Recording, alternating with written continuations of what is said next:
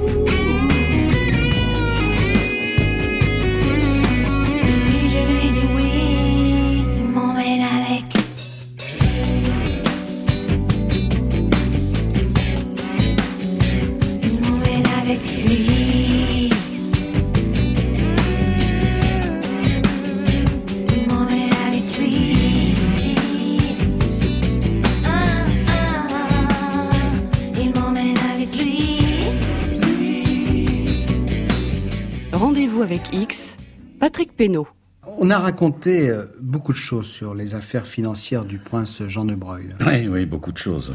On a beaucoup calomnié aussi. Hein. enfin, après tout, on ne prête qu'aux riches, n'est-ce pas Encore que... Ah, qu'est-ce que, que, voulez-vous dire là? Eh bien, à l'heure de sa mort, Jean de Broglie était surtout riche de dettes. Des dettes considérables, hein, de dizaines de millions de francs. Et la plupart de ses biens étaient hypothéqués. Lui-même, roulé dans une vieille 204 toute cabossée, et il était toujours vêtu de vieux complets fripés. pour un aristocrate, ça aurait pu être de l'affectation. Vous avez raison, mais quand on s'appelle Breuil, après tout... Mais non, non, non. Je vous assure que la situation financière du député de l'heure était franchement catastrophique. Bon, et là, on touche un des premiers mystères de la vie de Jean de Breuil.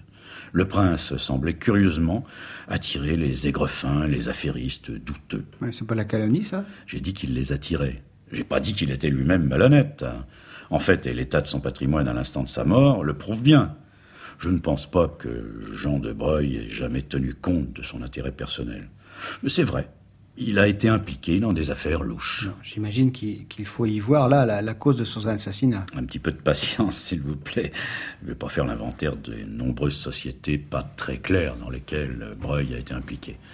Je voudrais quand même vous donner quelques exemples assez éloquents. En 67, Jean de Breuil déclare une société, la Sofradec, si mes souvenirs sont justes. Le fondé de pouvoir est un nommé François Arendt, un trafiquant d'armes. Cinq ans plus tard, la Sofradec est mise en liquidation avec un trou énorme dans sa trésorerie. Arendt est retrouvé avec une balle dans la tête et prudemment la justice conclut un suicide. Et, vous, vous pensez que c'est un assassinat? J'en sais rien, je m'interroge, c'est tout. Peu de temps après, Breuil crée une autre société avec un Algérien, un certain Akli Ral. Or, ce Ral n'est pas n'importe qui. Nos services de renseignement le connaissent bien. C'est un membre des services spéciaux algériens. Et, officiellement, euh, de quoi s'occupait cette nouvelle société? De commerce, mais en fait tout le monde savait qu'il s'agissait à nouveau de vente d'armes. une autre question, Jean de Breuil, connaissait-il l'appartenance de cet Algérien? Aux, services spéciaux de, son pays Oui, oui, oui, il avait été averti par les autorités compétentes. Ah, SDEC, euh, DST Exactement. Enfin, je continue. Autour du prince, euh, il y avait des personnages curieux. Son fondé de pouvoir, ou conseiller financier par exemple, un nommé Raoul de Léon. Un type qui avait autrefois magouillé avec les Allemands, l'organisation Todd, pour être précis, et qui avait fait l'objet de nombreuses poursuites pour abus de confiance ou trafic d'influence. Et j'en passe. Or, c'est ce même bonhomme qui a la confiance du prince et qui est en quelque sorte son ministre des Finances. Bizarre, non Bon, il y a le dernier aussi, vous connaissez son nom, puisqu'il sera directement impliqué dans l'assassinat de Jean de Breuil. Pierre de Vargas.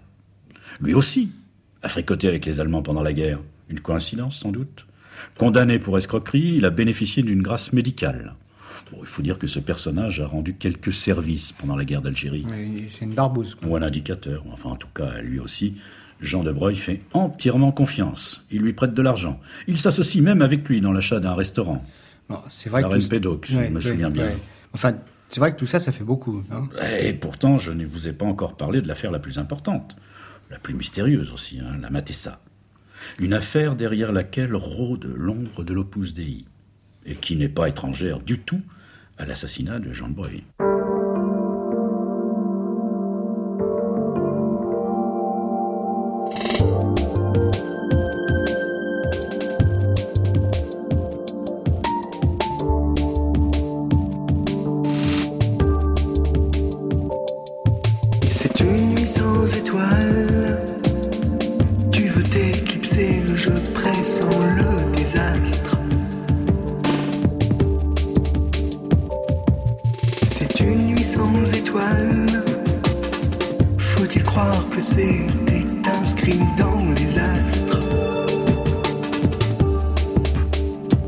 posé la lune.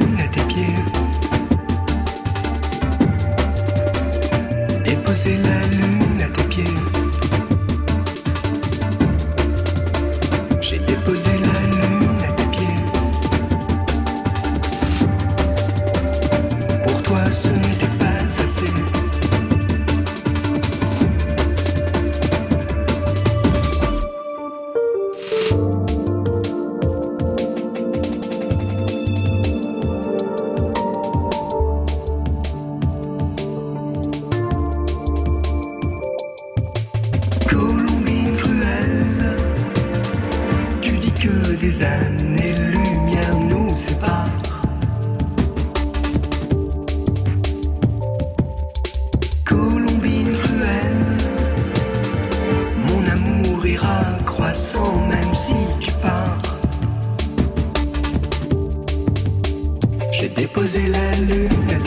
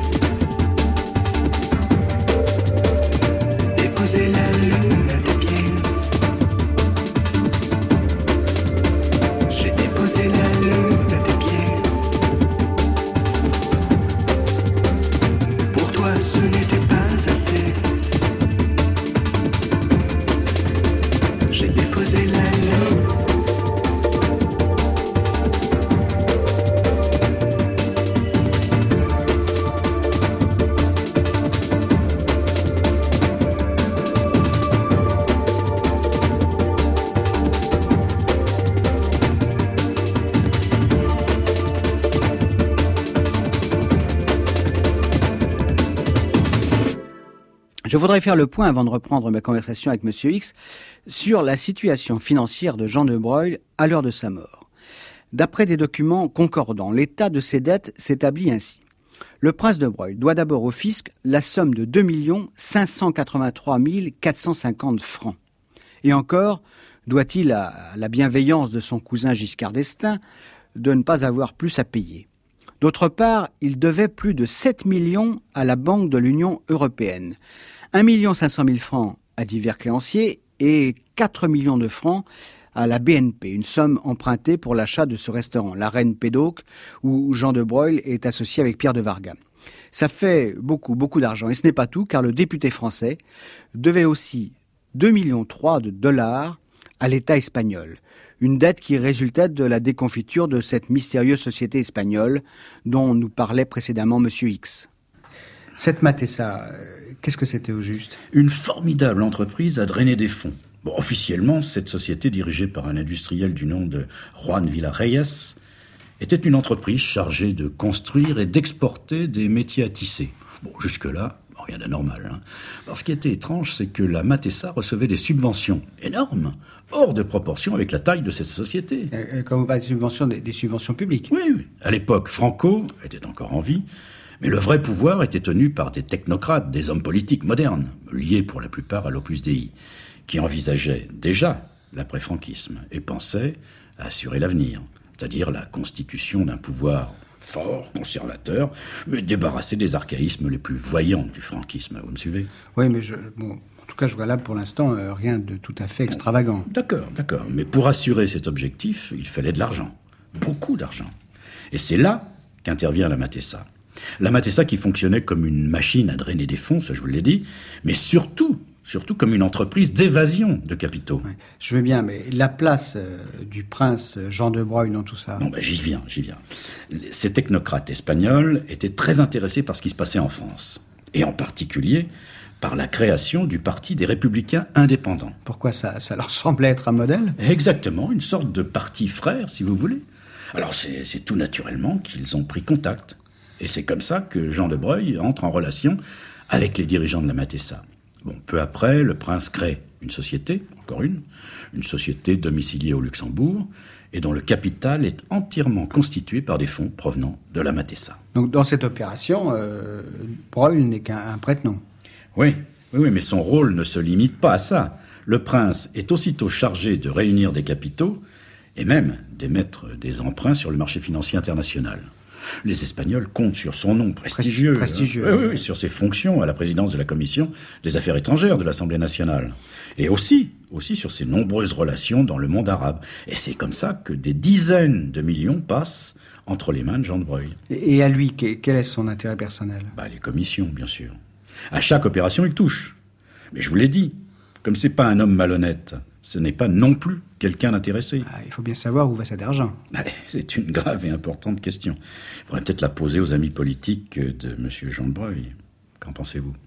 Surtout qu'à l'époque, le financement des partis était encore plus opaque que de nos jours, c'est dire.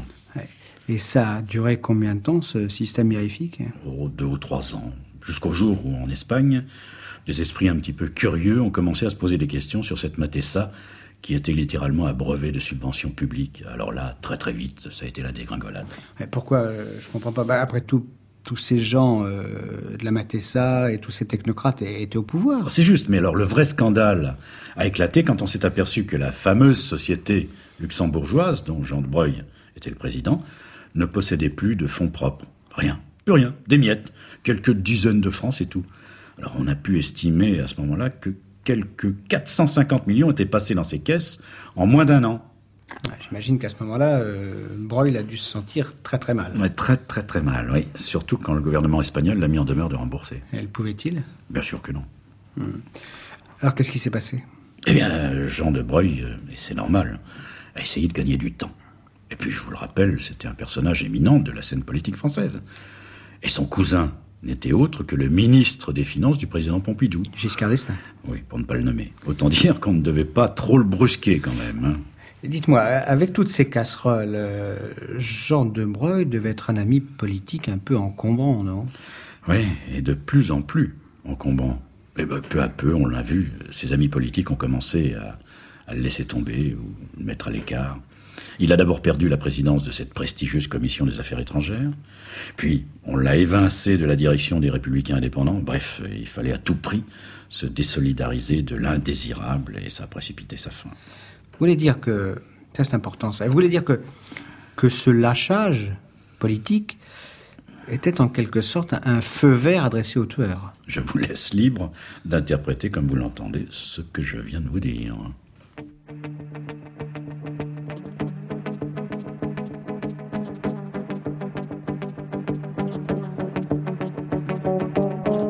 Rêves sur le bitume, quelques mots d'amertume.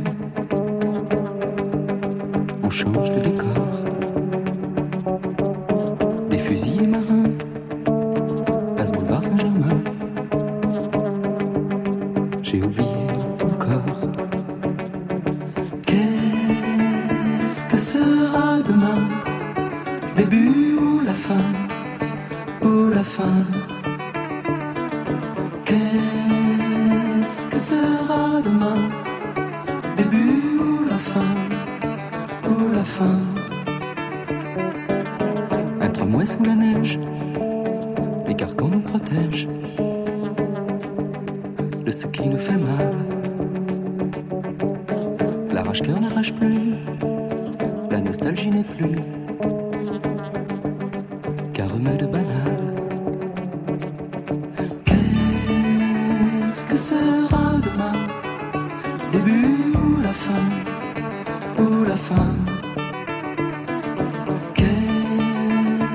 Qu'est-ce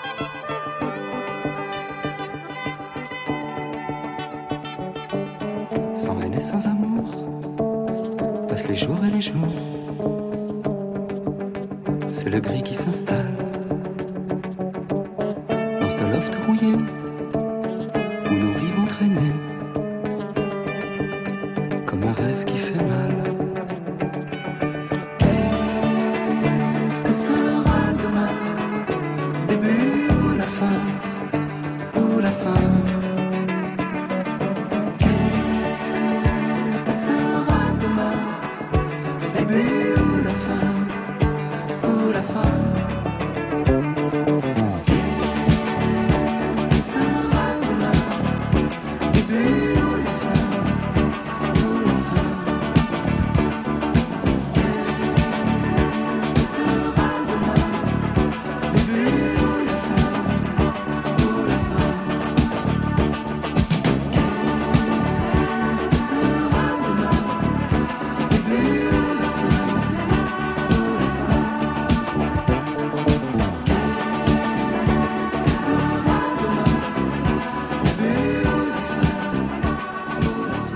retrouve Patrick Pénaud et Monsieur X.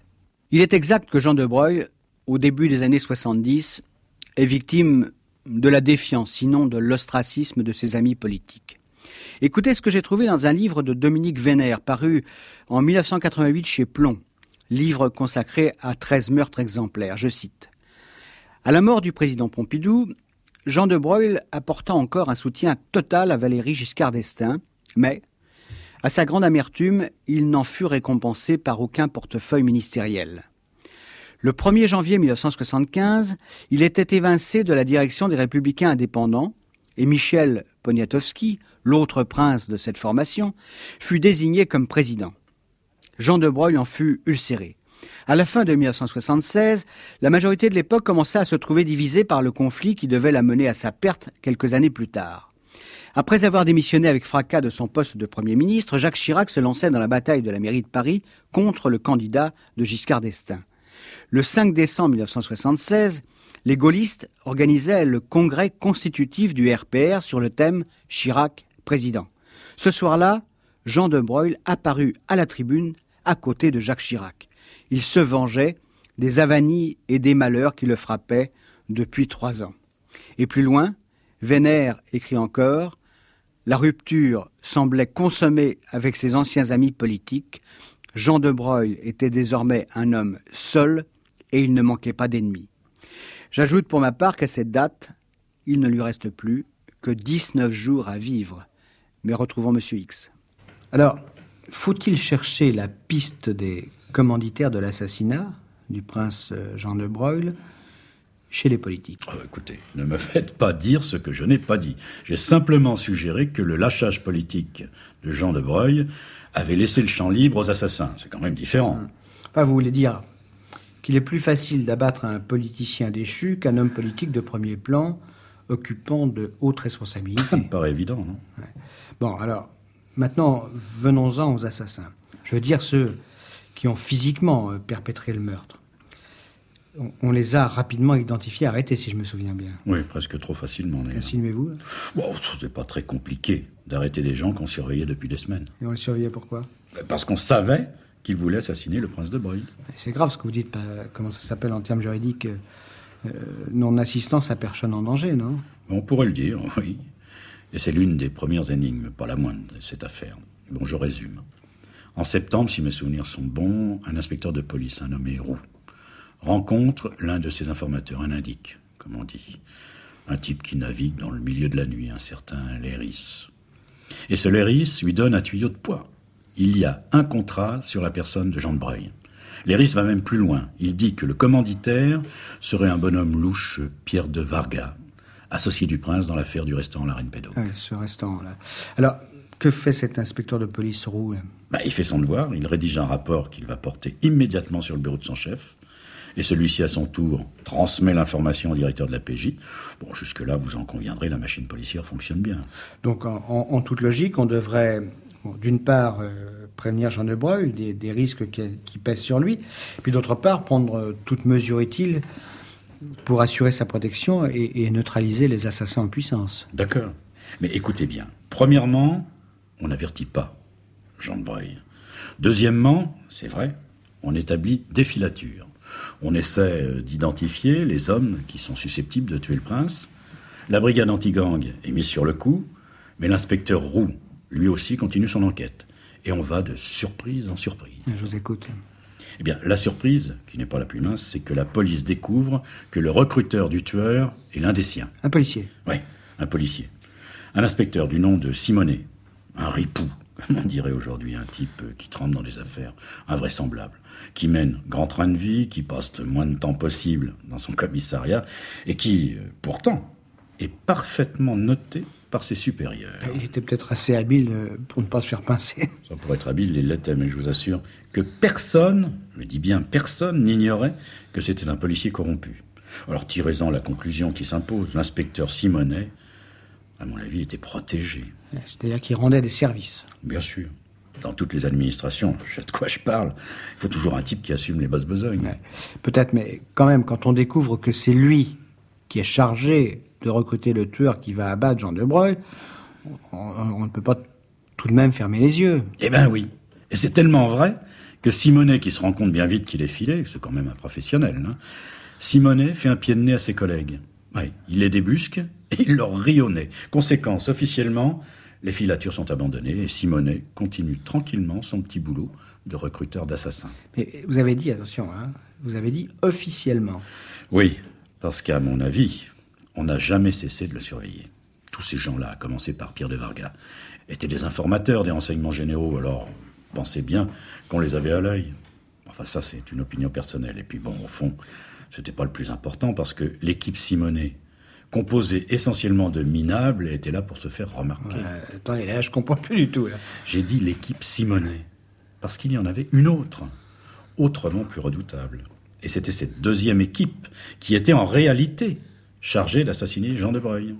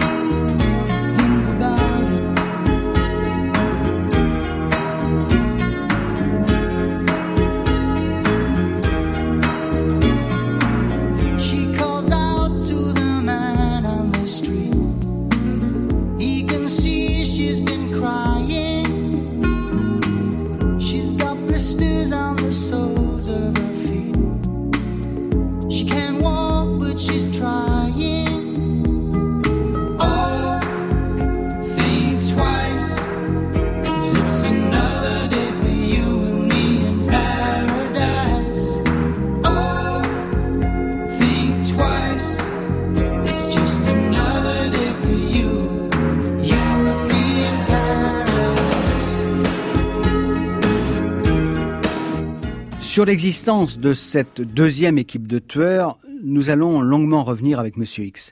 Auparavant, je voudrais m'attarder un instant sur le rapport de l'inspecteur Roux. Un rapport qui a effectivement existé. Et pourtant, lors de l'instruction qui a précédé le procès, on n'évoque jamais ce rapport. C'est-à-dire qu'on fait comme si la police avait toujours ignoré qu'une grave menace pesait sur la vie du prince. Et il faudra attendre la publication en 1980 de ce rapport par le canard enchaîné pour enfin apprendre ce que M. X vient de nous révéler. Alors, après cette publication, le directeur de la police judiciaire, M. Ducret, voudra bien admettre que oui, il avait reçu ce rapport, mais qu'il l'avait jugé peu convaincant.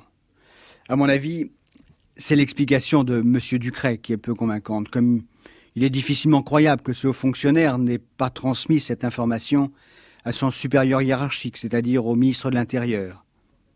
Une menace de tentative d'assassinat sur un homme politique aussi éminent que Jean de Broglie ne pouvait laisser personne indifférent, à commencer par ses amis politiques qui étaient alors au pouvoir. Je ne sais pas si vous vous souvenez des circonstances assez extraordinaires qui ont suivi l'arrestation du tueur euh, de Jean de Breuil, Fraîche, et de ses complices, et des commanditaires euh, présumés. Ouais, euh, vous voulez parler de, de la fameuse déclaration télévisée du ministre de l'Intérieur, Michel Poniatowski. Oui, oui, parce que d'une certaine manière, c'était une façon de faire complètement inédite. hein, je vous le rappelle. Un ministre convoque les journalistes et il annonce que toutes les personnes impliquées dans l'assassinat du prince ont été arrêtées. Il donne leur nom, explique le mobile, une affaire financière, un prêt consenti par Breuil à ses associés dans l'affaire du restaurant de la Reine Pédoc.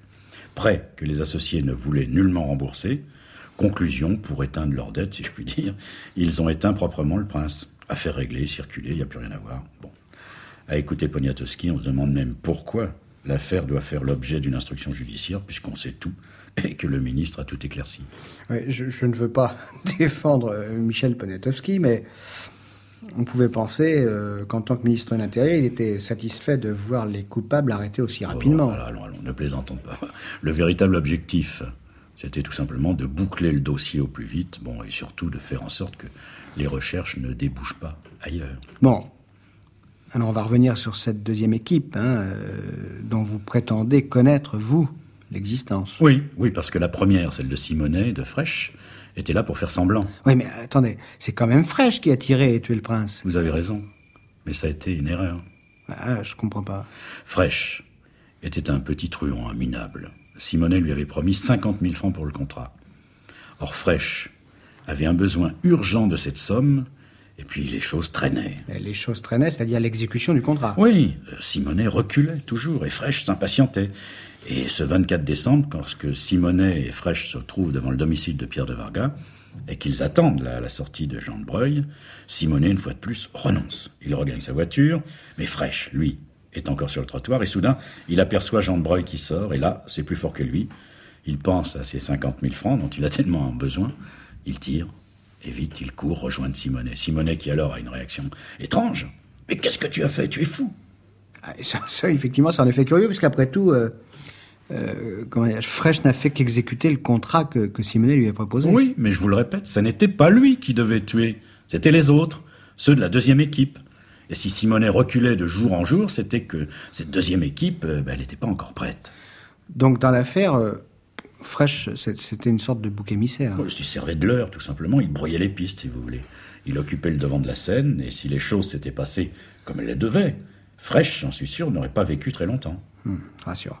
Enfin, mais du, du point de vue de, de ceux qui voulaient abattre le prince, bon, peu importe, hein, le, le travail a été fait. Oui, mais mal fait, trop vite fait. Parce que maintenant, il fallait absolument effacer toutes les traces permettant de repérer l'existence de la deuxième équipe. Il fallait faire vite. Un, un mot sur cette deuxième équipe, puisque vous semblez avoir des informations là, inédites. Qui étaient les hommes qui la composaient? Oh, comme d'habitude, des gens de sac et de corde. Et quand je dis sac, vous m'avez compris. Oui. Vous avez des preuves à propos de l'existence de cette deuxième équipe? Oui. Oui. Pourquoi les enquêteurs, par exemple, ne se sont jamais sérieusement intéressés à une mystérieuse Chevrolet garée sur le terre-plein de l'avenue Henri Martin, tout près du domicile de Jean de Breuil? Car je vous jure que si on avait mené des investigations sur cette voiture, on serait remonté jusqu'aux membres de cette deuxième équipe, à commencer par euh, l'étrange assureur provisoire de la voiture. Enfin, j'en dirai pas plus. Bon, admettons. Et, bon, et, et les commanditaires maintenant? Eh bien, je crois nous avoir donné un début de solution lorsque nous avons commencé cet entretien. La Matessa, monsieur Pénaud. La Matessa. Avec ses centaines de millions qui ont disparu. La Matessa, avec ses secrets inavouables. La Matessa et l'opus DI. La Matessa pourvoyeur de fonds des partis politiques. Jean de Breuil savait tout cela, et peut-être plus encore. Et non seulement il savait, mais il refusait de rembourser, malgré les avertissements, malgré les menaces. Ben, il fallait donc qu'il meure, c'était aussi simple que ça.